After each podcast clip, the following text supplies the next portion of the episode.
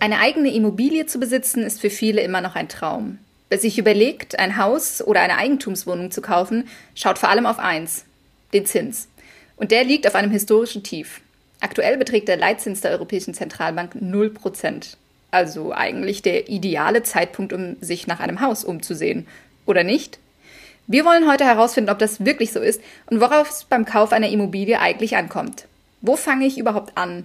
Was muss ich bei der Finanzierung beachten? Und wie viel Eigenkapital sollte ich mitbringen? Darüber sprechen wir später mit dem Finanzberater Jan Hormes. Und vorher wird uns unsere Immobilienexpertin im Haus, Birgit Ochs, einen Überblick über den Häuser- und Wohnungsmarkt in Deutschland verschaffen. Und damit herzlich willkommen zum FAZ-Podcast Finanzen und Immobilien. Ich bin Antonia Mannweiler. Und ich bin Inken Schönauer.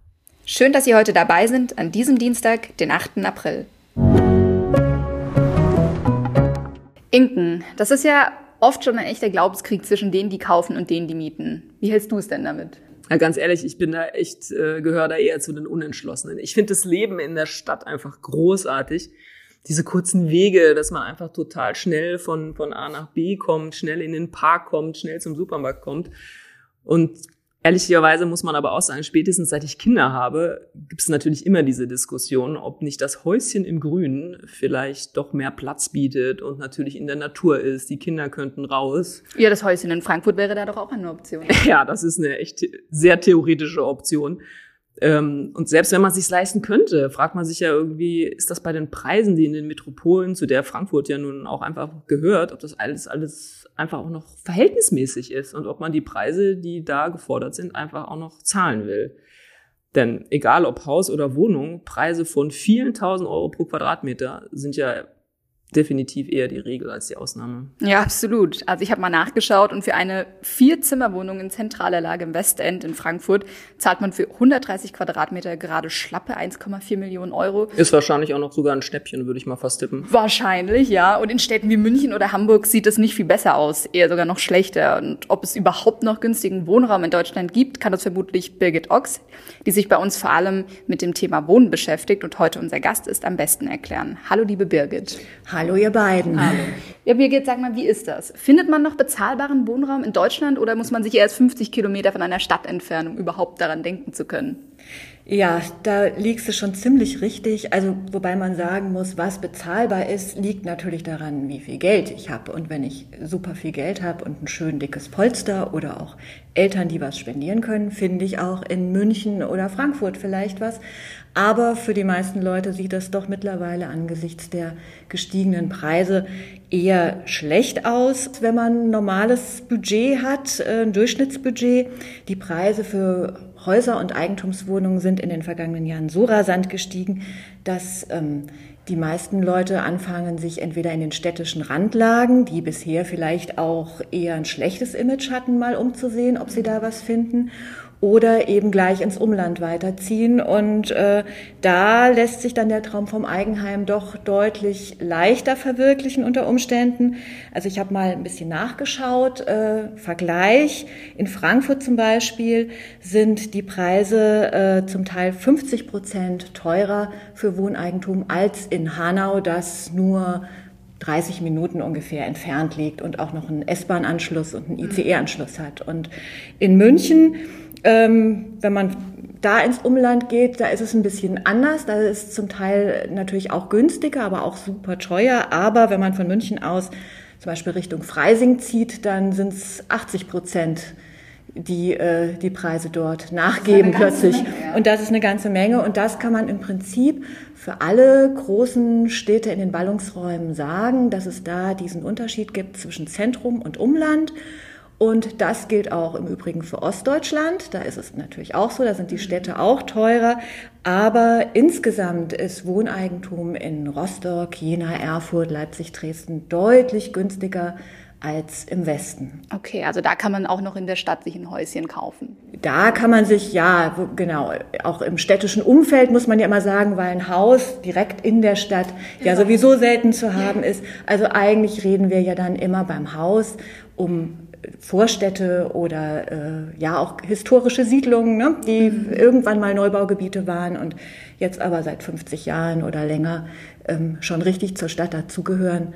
Und da findet man in diesen Städten im Osten doch deutlich einfacher was als oder günstiger was als hier im Westen. Mhm. Jetzt sag noch mal ganz kurz so zur Einordnung. Gibt es konkrete Zahlen dazu, wie sich die Immobilienpreise in Deutschland entwickelt haben in den letzten 10, 20, 30 Jahren? Ja, also mit Preisentwicklung, da werden wir ja bombardiert, eigentlich seit der Finanzkrise 2008, seit der Immobilienmarkt boomt wie verrückt und ähm, äh, Vielleicht eine kritische Anmerkung. Äh, wir kriegen gefühlt im Wochentakt neue Preise. Das sind meistens Angebotspreise, die da ähm, analysiert werden. Und äh, das muss man natürlich wissen. Das ist einfach das Angebot, das im Schaufenster hängt und ob die Menschen dann am Ende die Käufer so viel hinlegen, das äh, weiß man nicht. Das kann einem eigentlich nur hinterher der Gutachterausschuss ermitteln. Das heißt, man muss gar nicht sofort zurückschrecken, wenn so ein Preis nee, sehr hoch ist. Richtig. Mhm. Also das ist erstmal eigentlich eine Verhandlungssache. Und ähm, es gibt Orte,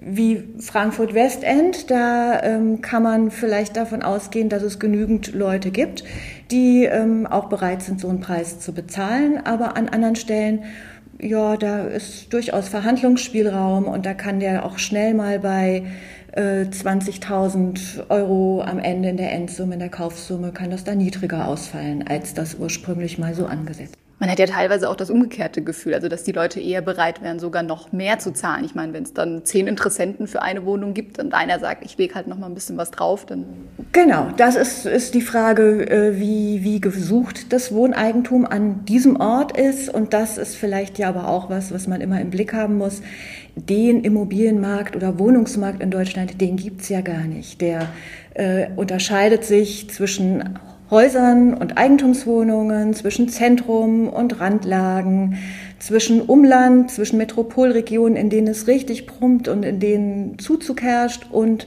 eben Gebieten, in denen das ganz anders aussieht. Das darf man ja auch nicht vergessen. Also insofern sind pauschale Aussagen immer ganz schwierig, aber ich glaube, man kann guten Gewissens sagen, ich habe mal nachgeguckt und ähm, mir was für euch rausgesucht. Äh, ein Index, der ermittelt jetzt schon seit einer geraumen Zeit, ähm, wie sich die Preise entwickeln, insgesamt für Wohneigentum.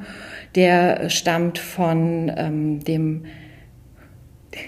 der stammt von Beratung für Wohnen und Immobilien. Äh, das ist ein Preisindex, der seit 2015 läuft. Und da sieht es so aus, dass die Einfamilienhäuser ähm, in den vergangenen fünf Jahren sich um fast 38 Prozent verteuert haben und im Zehnjahresvergleich sogar um 64 Prozent, also ziemlich deutlich. Und noch äh, stärker fällt ähm, der Preisanstieg im Zehnjahresvergleich bei den Eigentumswohnungen aus. Da waren es sogar 76 Prozent. Die Löhne und Gehälter sind in der Zeit wahrscheinlich nicht so stark gestiegen. Will ich jetzt auch mal so sagen. Genau. Ja. Wohl dem, der Eltern hat, die einem noch was vielleicht zuschießen oder ja. sonstige Finanzquellen haben, oder? Genau, das, das äh, spielt beim Immobilienkauf, spielen solche zusätzlichen äh, Geldquellen eine nicht unentscheidende Rolle. Grundsätzlich kann man sagen, das ist vielleicht auch ganz interessant, wir hatten das vorhin schon, der Osten ist grundsätzlich günstiger als der Westen oder äh, der, die ostdeutschen Bundesländer sind ähm, etwas, das Wohneigentum etwas günstiger als in den westdeutschen Bundesländern. Der Süden ist aber auch teurer als der Norden. Also wenn man jetzt mal von Ausnahmeplätzen wie Sylt oder St. Peter-Ording vielleicht absieht, ähm, kann man sagen Süddeutschland und Woher, Südhessen woran, woran auch. Nicht sowas? Ist es dann die Nähe zu Italien? Oder? das ist einfach auch eine Kaufkraftfrage. Mhm. Ah, ja. Also dass die von dir schon erwähnten Löhne und Gehälter spielen da einfach. Großraum München. So. Ja, genau, eine große Rolle. Und genau, der Großraum München insgesamt ist sehr wahrscheinlich das teuerste Gebiet überhaupt. Ja. ja, und sag mal, was ist der Grund für den starken Preiseinstieg? Ja, ich habe es eben schon angedeutet, äh, da wo viele sind, da ist es grundsätzlich teurer. Also Zuzug und Wegzug, das ist ganz interessant, äh, spielt für die Preisentwicklung eine sehr, sehr große Rolle. Es gibt einen Marktbericht von der Deutschen Bank, der ist eigentlich ganz frisch und der hat sich nochmal angeguckt, ähm, wie die Bevölkerungsentwicklung in den Metropolregionen in Deutschland war. Und zwischen 1990 und 2020 sind in den elf Metropolregionen die Einwohner, ist die Einwohnerzahl um drei Millionen gestiegen.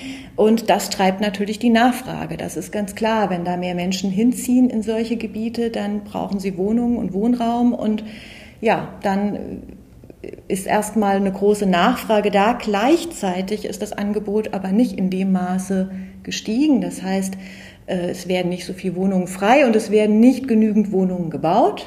Ja, und dadurch äh, kümmern sich halt oder ja, sehen sich viele Leute nach einer Wohnung um, aber es gibt nicht für jeden dann was und das treibt eben die Preise. Das ist das, also ein ganz, ganz wichtiger Faktor. Umgekehrt haben wir ja auch immer noch Gebiete, in denen eben Bevölkerungsschwund ist und Dörfersterben ist ja auch ein Stichwort, das darf man nicht vergessen.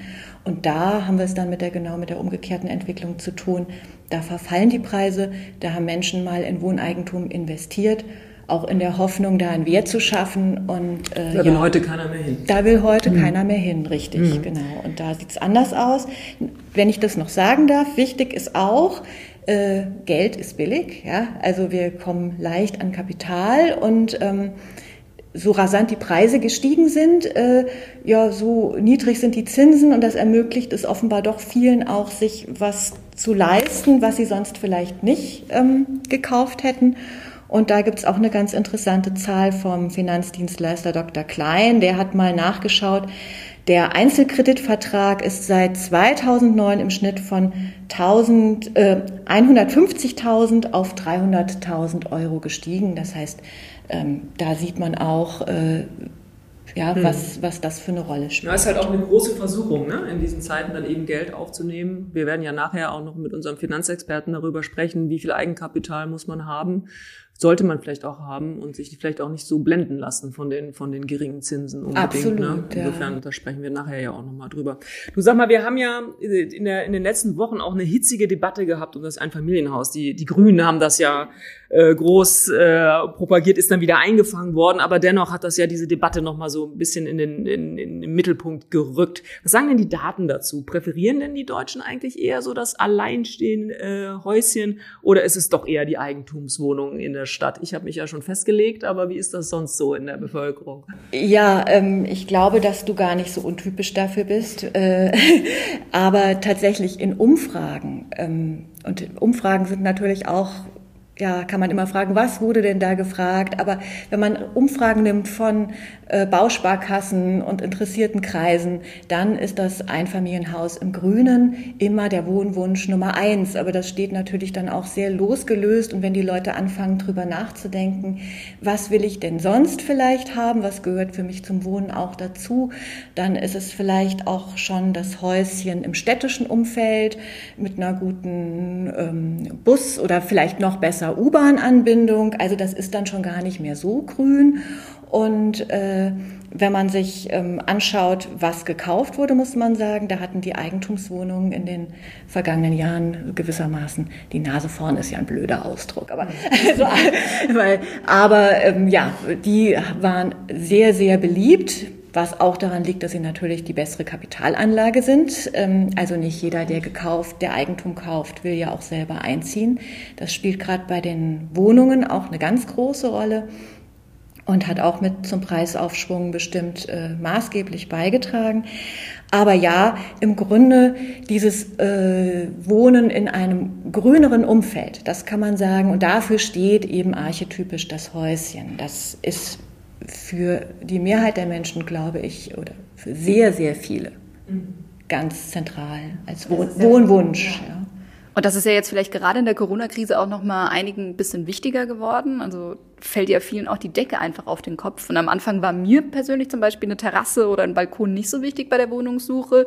So im Nachhinein denke ich aber schon, oh, das wäre eigentlich ganz nett gewesen, mehr Platz zu haben. Geht das nur mir so oder hat sich da was verändert? Das geht wirklich nicht nur dir so. Das sagen jetzt doch, wenn man sich mit Maklern unterhält, eigentlich alle da hat zumindest die Suche nach solchen ähm, Wohnungen oder Häusern, die vielleicht Zugang zum Garten haben oder wenigstens einen begrünten, begrünten Hof oder Balkon nochmal deutlich zugenommen. Der Trend ist nicht so neu. Also das steht auf der Wohn, also das, war schon vorher so. Auf der Wohnwunschliste steht dieser Zugang zu Freiraum, ne, zu was grünem Umfeld schon immer sehr, sehr weit oben. In den vergangenen Jahren auch immer mehr. Das hat vielleicht auch ein bisschen damit zu tun, dass es in den Städten immer dichter und voller wird wärmer. und wärmer auch, richtig, ganz wichtiger Punkt. Und äh, jetzt, du hast es ja gesagt, äh, dieses Jahr in der Pandemie, das hat natürlich viele spüren lassen, wie wichtig es ist, dass man mal raustreten kann.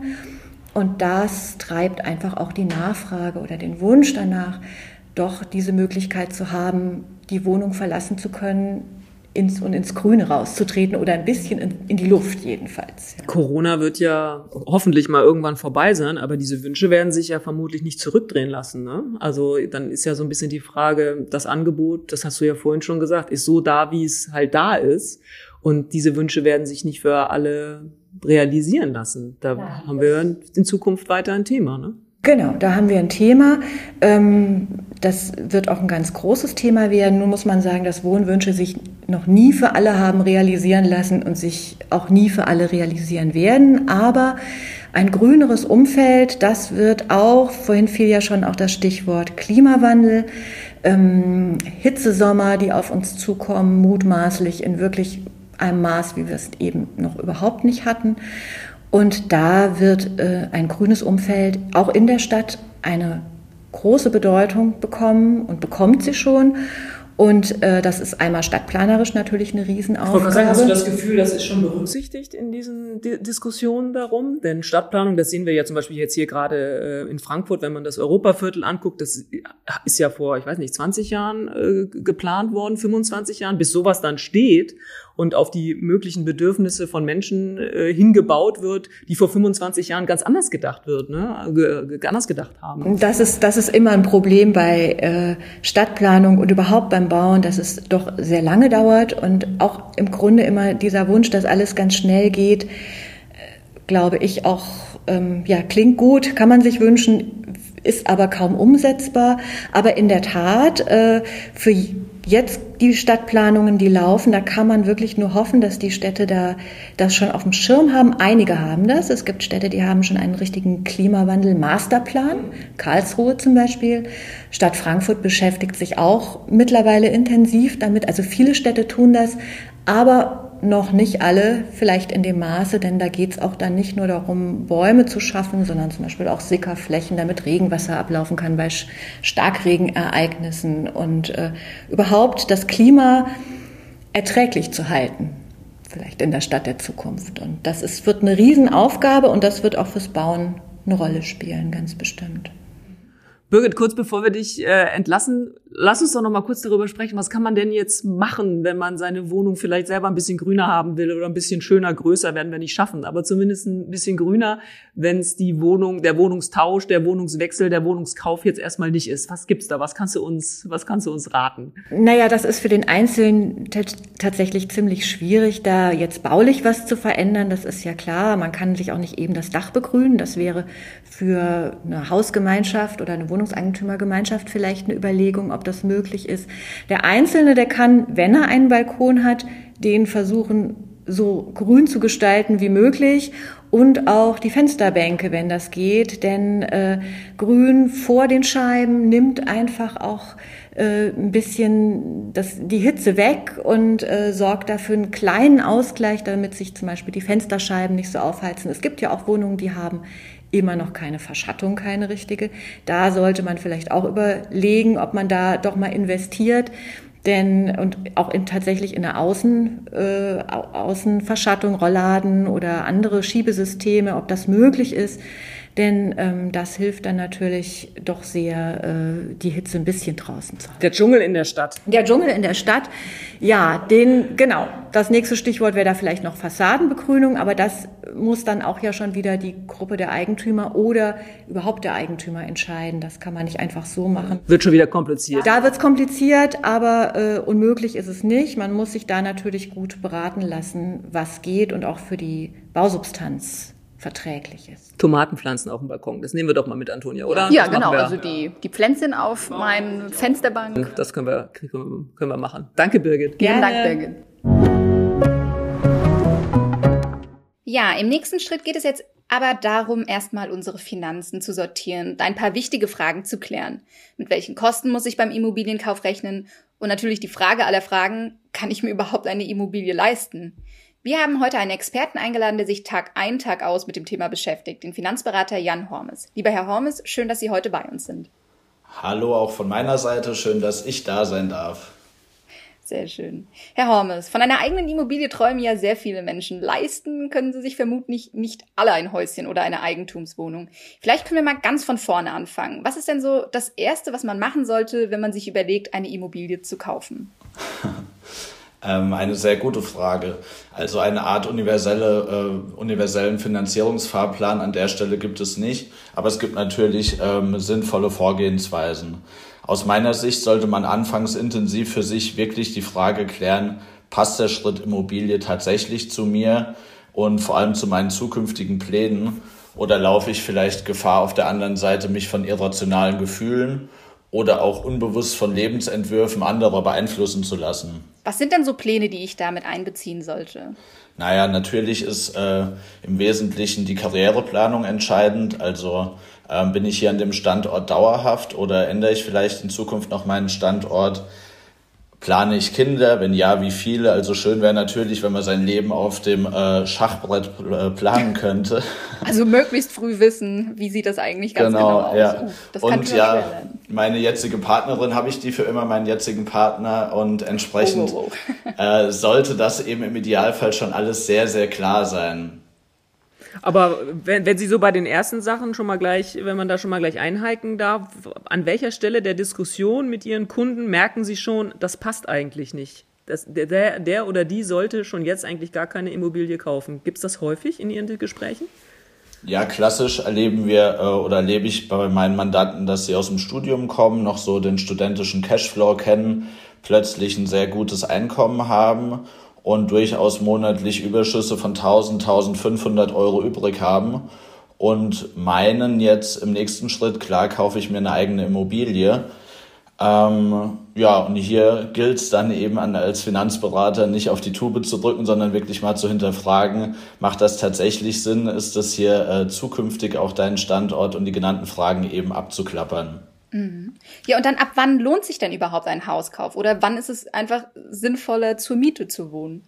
Ja, im nächsten Schritt sollte man sich äh, klar überlegen, überlegen, wenn man was kaufen will, also wenn derjenige dann an der Schwelle steht, ob es eben äh, die Eigentumswohnung oder das Häuschen im Grünen sein soll, ist natürlich eine Typfrage an der Stelle und hängt entscheidend mit dem mit seinem eigenen Lebensentwurf zu, zusammen. Und ist man sich hier dann wirklich klar, dann macht es tatsächlich Sinn, auch ähm, ähm, aktiv den Finanzierungsberater mit einzubeziehen, um mal grundsätzlich ein Zahlengefühl zu bekommen. Also was kann ich mir leisten? Wie sehen in meiner Situation die konkreten monatlichen Belastungen aus und wie verhalten sich entsprechend auch die Laufzeiten? Hierzu nehme ich auch ganz gerne ähm, konkrete Beispielangebote direkt von Immobilien, Portalen, ähm, und dann kann man das auch mal ähm, anhand der aktuellen Marktsituation kennenlernen. Ist für mich auch immer ganz spannend, weil klar ist es in Frankfurt bei Ihnen anders als jetzt im Harz auf dem Plattenland äh, von der Struktur.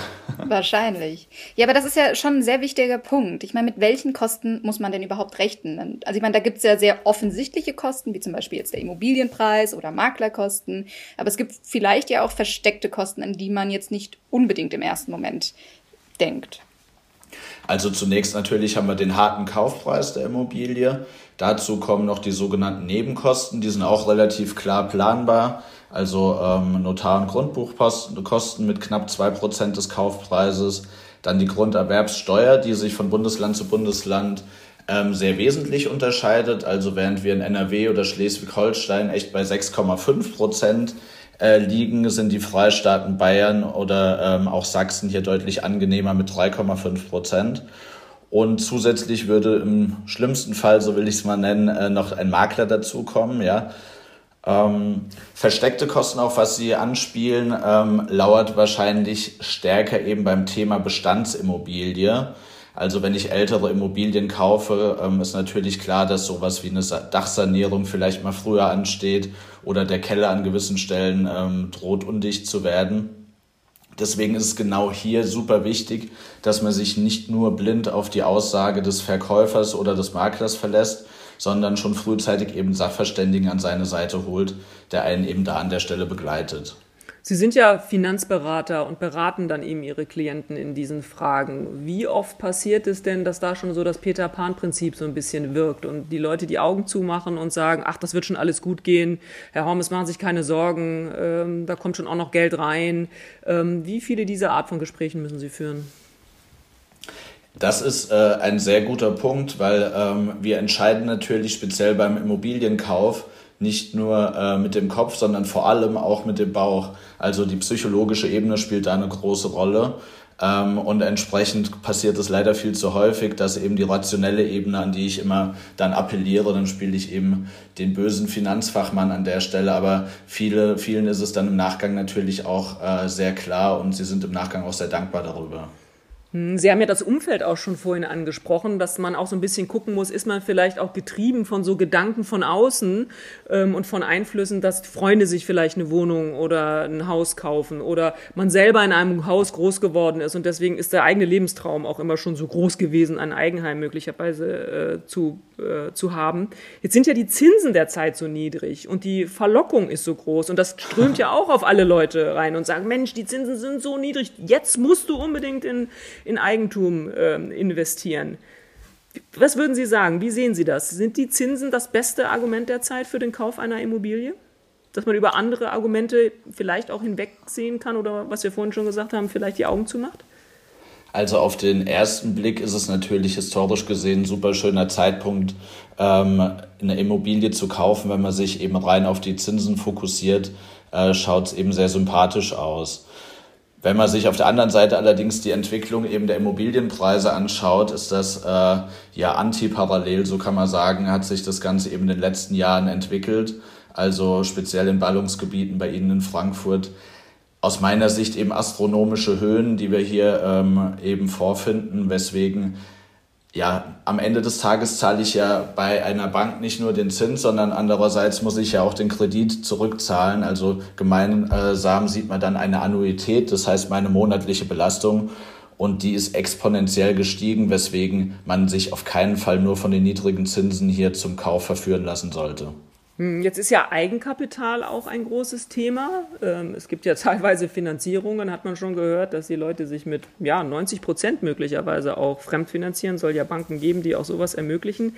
Aus Ihrer Erfahrung, wie viel Eigenkapital sollte man denn bei einem Kauf mitbringen? Sagen wir mal, wenn die Immobilie jetzt, fangen wir mal ein bisschen kleiner an, 300.000, 400.000 und 700.000. Lassen Sie uns mal diese drei Fälle vielleicht so kurz durchspielen. Was würden Sie sagen? Wie viel Eigenkapital muss man da haben? Per se gilt natürlich die Devise, je mehr Eigenkapital wir einbringen, desto lieber mag uns die Bank, desto günstiger sind eben auch die Zinskonditionen. Ähm, jedoch verschiebt sich damit der mögliche Kaufzeitpunkt immer weiter in die Zukunft. Wenn man also immer weiter versucht, Eigenkapital aufzubauen, da läuft man so ein bisschen Gefahr, ähm, wie der Hase, will ich mal sagen, der Möhre hinterher zu laufen. Ähm, Daher aus meiner Sicht, wenn man sich sicher ist, sollte man hier schon möglichst früh aktiv werden. Und schön wäre es, um Ihre Frage auch konkret zu beantworten, wenn man zumindest 10 oder noch besser 20 Prozent des Kaufpreises eben in Form von Eigenkapital äh, mitbringen kann. Mhm. Und was ist, wenn ich jetzt kein Eigenkapital habe, aber ich habe vielleicht vermögende Eltern oder eine vermögende Großmutter, auf die ich hoffen kann? Sollte man solche Sachen mit einbeziehen? Denn sagen wir mal, ich bin ein einzelnes Kind meiner Eltern. Die Wahrscheinlichkeit, dass die mich nicht enterben, ist ja jetzt äh, vielleicht eher tatsächlich gering. Also vielleicht habe ich ein gutes Verhältnis und kann darauf hoffen, äh, dass die Sache läuft. So, also äh, Jetzt will man natürlich, natürlich nicht hoffen, dass die Eltern oder die Großmutter schnell sterben. Aber äh, sollte man sowas mit in Betracht ziehen, wenn beträchtliches Vermögen vielleicht in der Familie ist? Sollen wir so die moralische Komponente hier ausblenden oder wie schätzen Sie die Situation ein? Ja, die moralische Komponente blenden wir jetzt mal aus. Na klar, also auch hier, wenn wir wissen, in Zukunft lauert da ein beträchtliches Erbe, kann man das in gewisser Weise eben schon mit einkalkulieren. Aber die Finanzierung nur darauf abzustellen, auch dafür würde ich warnen. Also ähm, Sie haben es vorhin angesprochen, wenn man eben sehr viel Eigenkapital mitbringt, ähm, dann sieht man auch so Schaufensterkonditionen bei den Banken, wenn man da vorbeiläuft, 0,4, 0,6 Prozent oder ähnliches. Ähm, wenn man jetzt nicht das Glück hat, eben so viel Eigenkapital zu haben oder kein Erbe droht, ähm, ist es an der Stelle jedoch nicht ausweglos, ja. Und wir können eben ähm, darauf bauen, dass, äh, dass wir doch Möglichkeiten haben, weil neben dem Eigenkapital schaut die Bank im Wesentlichen auch auf die monatliche freie Liquidität. Wenn ich also das Glück habe, über ein hohes Einkommen eine super Bonität zu generieren, haben wir sogar die Möglichkeit, auch Finanzierung eben von der Größenordnung bis zu 100 Prozent, also komplett fremd zu finanzieren oder sogar im Einzelfall zu 110 Prozent, also sogar die Nebenkosten mit, mit zu finanzieren. Ähm, hierbei sollte man sich aber im Vorfeld echt auch eng mit seinem Berater abstimmen, ähm, weil die Zahl der potenziellen äh, Banken im Prinzip trichterförmig dann an der Stelle auch weniger wird. Aber da droht ja möglicherweise dann auch Ungemach, oder? Wenn ich zu 110 oder gar zu 110, äh, zu 100 oder zu 110 Prozent äh, finanziere und vielleicht dann in 10 oder 15 Jahren eine Anschlussfinanzierung brauche, wer weiß, wo da die Zinsen liegen, oder? Das ist doch vermutlich eher gefährlich, oder wie schätzen Sie das ein? Genau, also ähm, wenn man jetzt in vakanten Berufsfeldern unterwegs ist, äh, wo die Gefahr von Arbeitslosigkeit vermeintlich recht hoch ist, würde ich davon unbedingt auch Abstand nehmen. Ähm, das machen die Banken aber tatsächlich in ihrem Screening auch schon sehr gut. Wenn wir auf der anderen Seite über Beamte sprechen, über, ähm, über Ärzte, die ich ja auch im Wesentlichen berate, da gehen wir oder sehen wir einfach, dass das Einkommen im Laufe der Zeit tatsächlich ähm, unweigerlich steigt und so kann es im Einzelfall eben Sinn machen. Aber ich habe ja gerade hingewiesen, also man sollte auch immer ganz wesentlich die Kontraseite sich anschauen, um dann eben nicht Gefahr zu laufen, genau an der Stelle in 10, 15 Jahren überrascht zu werden. Die Zinsen sind nicht mehr ähm, auf diesem historischen Tief und äh, wir haben Probleme, die Immobilie zu halten, weil dann an dem Punkt haben wir einen Fehler gemacht. Jetzt haben wir ja so ein bisschen über, also jetzt haben Sie ja gerade diese 10, 15 Jahre angesprochen, wo vielleicht so eine Anschlussfinanzierung fällig wird. Wie, also Pi mal Daumen, wie lange muss ich so einen Kredit für eine Immobilie abbezahlen? Also mit was für einem Zeithorizont muss ich rechnen? Ähm, das ist so pauschal nicht zu beantworten, ist mit mehr Faktoren eben äh, ähm, von mehr Faktoren abhängig. Das heißt, auf der einen Seite ähm, ähm, ist es so, wenn man mal von einer zweiprozentigen Tilgung ausgeht, mal als Beispiel. Also jedes Jahr führe ich zwei Prozent der Immobilie ähm, über in mein Eigentum, dann haben wir hier über den Daumen gepeilt 30 Jahre, bis die Immobilie ähm, echt tatsächlich auch mein eigenes ist. Ähm, aber man legt ja die Zinsen auch, wie Sie auch angedeutet haben, nicht für 30 Jahre in aller Regel fest, sondern wählt hier deutlich kürzere Zeiträume. Ähm, bedeutet, je kürzer, desto günstiger an der Stelle. Ähm, und die meisten tendieren so zwischen 10 und 20 Jahren die Zinsen festzuschreiben. Und ähm, ja, dann kann man ja in 10 Jahren, in 20 Jahren auch hier die Tilgung an der Stelle nochmal maßgeblich auch verändern und vielleicht schon nach äh, 20, 25 Jahre eben die Immobilie ins Eigentum überführen. Oder man hat das Glück, wir haben vorhin über die Erbsituation gesprochen, ähm, dass man hier eben noch zusätzlich dann ad hoc entschulden könnte. Kann man Tilgung eigentlich auch zwischendurch nochmal verändern oder ist das dann tatsächlich auf diese 10 oder 15 Jahre lang festgeschrieben? Man könnte ja meinen, in der Zeit verdiene ich vielleicht auch mal so ein bisschen mehr, könnte dann möglicherweise auch früher mal äh, Sachen abbezahlen. Sonderzahlungen sind da ja vielleicht auch nochmal ein Thema. Ne? Dann ist wieder so Vorfälligkeitsentschädigung, wollen wir jetzt gar nicht vertiefen. Aber Leben ändern sich ja. Könnte man früher auch tilgen? Oder das verändern? Also es gibt, es gibt tatsächlich äh, mittlerweile Banken, die ähm, Zinsänderungen bzw. Tilgungsänderungen im Kreditlaufzeitrahmen anbieten. Gewöhnlich ist das jedoch nicht und diese Flexibilität bezahlt man im Allgemeinen auch mit einem Zinsaufschlag. Ähm, daher, wie Sie angesprochen haben, sollte man ähm, eher eine entspannte monatliche Belastung hier wählen, aber ähm, sich von der Bank sogenannte äh, Sondertilgungsmöglichkeiten einräumen lassen, die häufig bei 5% standardmäßig, man könnte sogar auf 10% eben hochgehen, wenn man ähm, sicher ist, in Zukunft Großkarriere zu machen, ja. Ähm, und entsprechend ist man aber nicht ähm, festgelegt, diese Sondertilgung zu ziehen, sondern wenn eben am Ende des Jahres ein Überschuss da ist, kann man hier eben ad hoc diesen verwenden für eine Sondertilgung. Kann man eigentlich pauschal sagen, ob ein Haus im Freien oder doch, also auf dem Land oder doch eher die Eigentumswohnung in der Stadt die lukrativere Anlagemöglichkeit ist für mich? Ähm, meine Antworten bisher bezogen sich tatsächlich auf die Eigennutzung. Bedeutet, mhm. Lukrativität sei mal so ein wenig dahingestellt. Und per se würde ich tatsächlich auch sagen, nein, eine pauschale Auskunft, Aussage lässt sich hier nicht treffen. Natürlich unterscheiden sich äh, die Nebenkosten, auch die Unterhaltskosten zwischen einer freistehenden äh, Immobilie und Eigentumswohnung. Aber was ist nun besser, beziehungsweise wo will ich wohnen? Wenn ich nochmal beim Frankfurter Beispiel bleiben darf, das Einfamilienhaus in der Innenstadt, ja.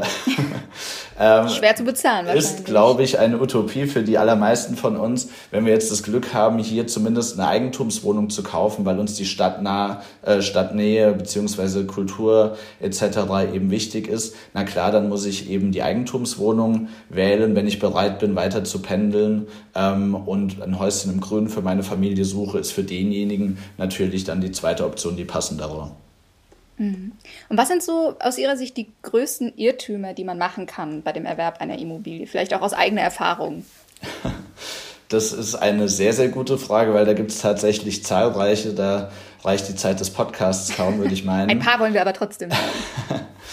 ähm, ja, gefühlt kann hier jeder mitreden bei dem Thema, hat irgendwie selbst schon mal Erfahrungen irgendwo aufgeschnappt und so kursieren eben viele Aussagen und viele Halbwahrheiten wie beispielsweise eben die Pauschalaussage kaufen sei tatsächlich immer besser als mieten.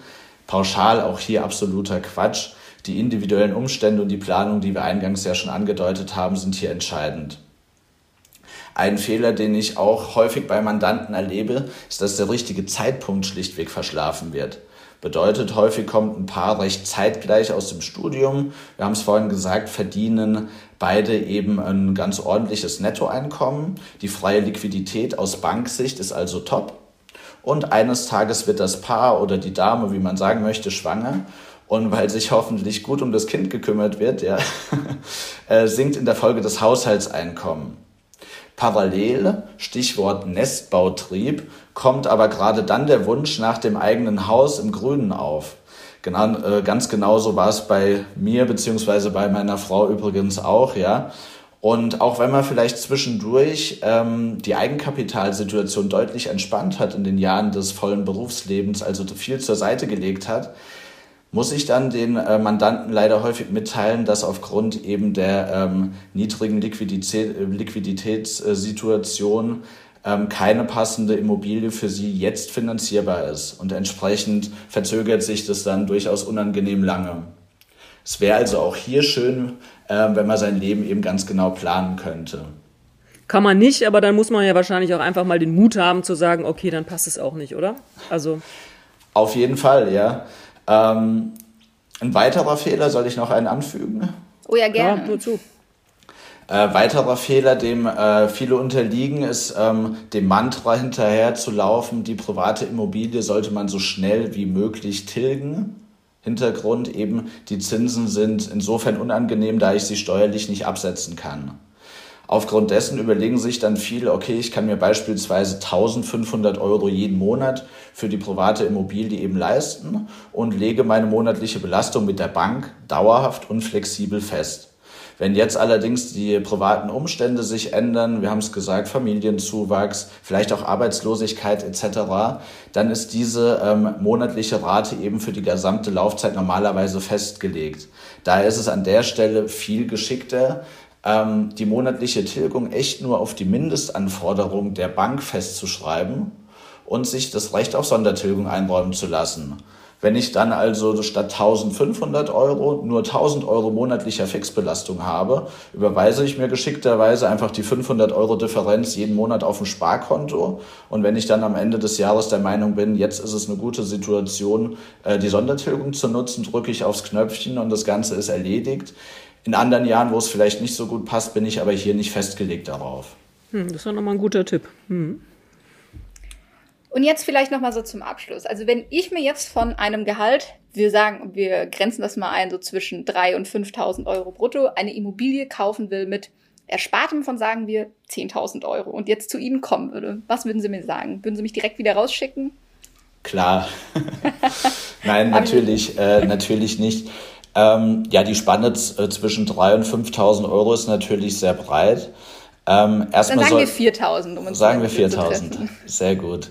Erstmal sollten wir beide gemeinsam erörtern, ob es wirklich ihr Wunsch ist. Also auch hier nochmal die Gegenargumentation uns genauer unter die Lupe nehmen.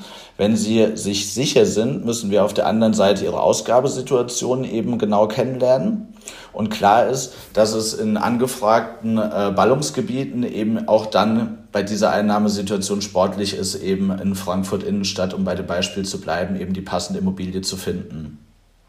Als Faustformel sollte man aus meiner Sicht nicht mehr als 40 Prozent des Nettoeinkommens fix verplanen für die eigene Immobilie. Ähm, und etwa je 300 Euro freier Liquidität bekomme ich von der Bank 100.000 Euro Kreditvolumen zu vernünftigen ähm, Zinskonditionen. Wenn wir also bei unserem Beispiel 4.000 Euro, jetzt sagen wir, wir haben einen Steuersatz von 50 Prozent der Einfachheit halber, ein Netto von 2000 Euro eben zur Verfügung haben und wir sagen 900 Euro hätte ich eben monatlich ähm, frei, könnten wir eben den Immobilienmarkt grob gesagt in der Größenordnung von 300.000 Euro für Sie sondieren. Ah, okay. Da gucken wir mal nach einer Villa, Villa im Westend, oder? genau, also, ja. ja. in der Innenstadt. Auf jeden Fall mit Garten und vielleicht auch ja, Pool. Sehr gut. Gucken wir mal. Ja, Pool ja, vielen Dank, sehen. Herr Hormes, für den Einblick. Vielen Dank. Sehr gerne. Jetzt kommen wir noch zu unserem Ding der Woche. Antonia, was hast du uns heute mitgebracht? Ja, Inken, mein Ding der Woche ist ein zwölfjähriger Südkoreaner, Kwon Jun. Jetzt habe ich aber viele Fragezeichen in den Augen. Ähm, wer ist es? Ja, wir hatten hier schon über den Privatanlegerboom gesprochen und der trägt ganz kuriose Blüten. Kwon wird in Südkorea als Wundertrader gefeiert. Im vergangenen April hat er mit dem Geld seiner Mutter in den Aktienmarkt investiert und seitdem eine ganz stolze Rendite von 42 Prozent erzielt. Boah, 42 Prozent ist nicht schlecht. Das ist ja besser als das, was einige hochbezahlte Portfolio-Manager so schaffen. Ja, wahrscheinlich. Ja, und seit letztem April hat er damit einen Profit von 14 Millionen Won, das sind knapp 16.600 Dollar gemacht ganz schön viel für einen Zwölfjährigen. Ich habe mich damals ja schon mit 20 Euro für reich gehalten. Wir haben ja schon in unserer allerersten Folge gelernt, dass ich damit natürlich schon äh, noch weit weg davon war. Ähm, aber er hat schon zugegeben, dass er sein Depot nicht so regelmäßig checkt, weil er mit seinen Freunden spielt. Die Aktien will er aber trotzdem halten, bis er erwachsen ist. Er sieht es als langfristiges Investment. Oh Mann, das ist aber hier ganz große Börsenkunde, fast die Bibel des Investierens. Das ist ja sehr weise für einen Zwölfjährigen. Allerdings. Ja, was würdest du jetzt machen, wenn deine Kinder zu dir kommen und sagen, sie wollen mal ein bisschen mit deinem Geld an der Börse spekulieren? ich ich, ich wollte ich wollt gerade sagen, da ist dann die Frage, mein Geld oder ihr Taschengeld? Ja.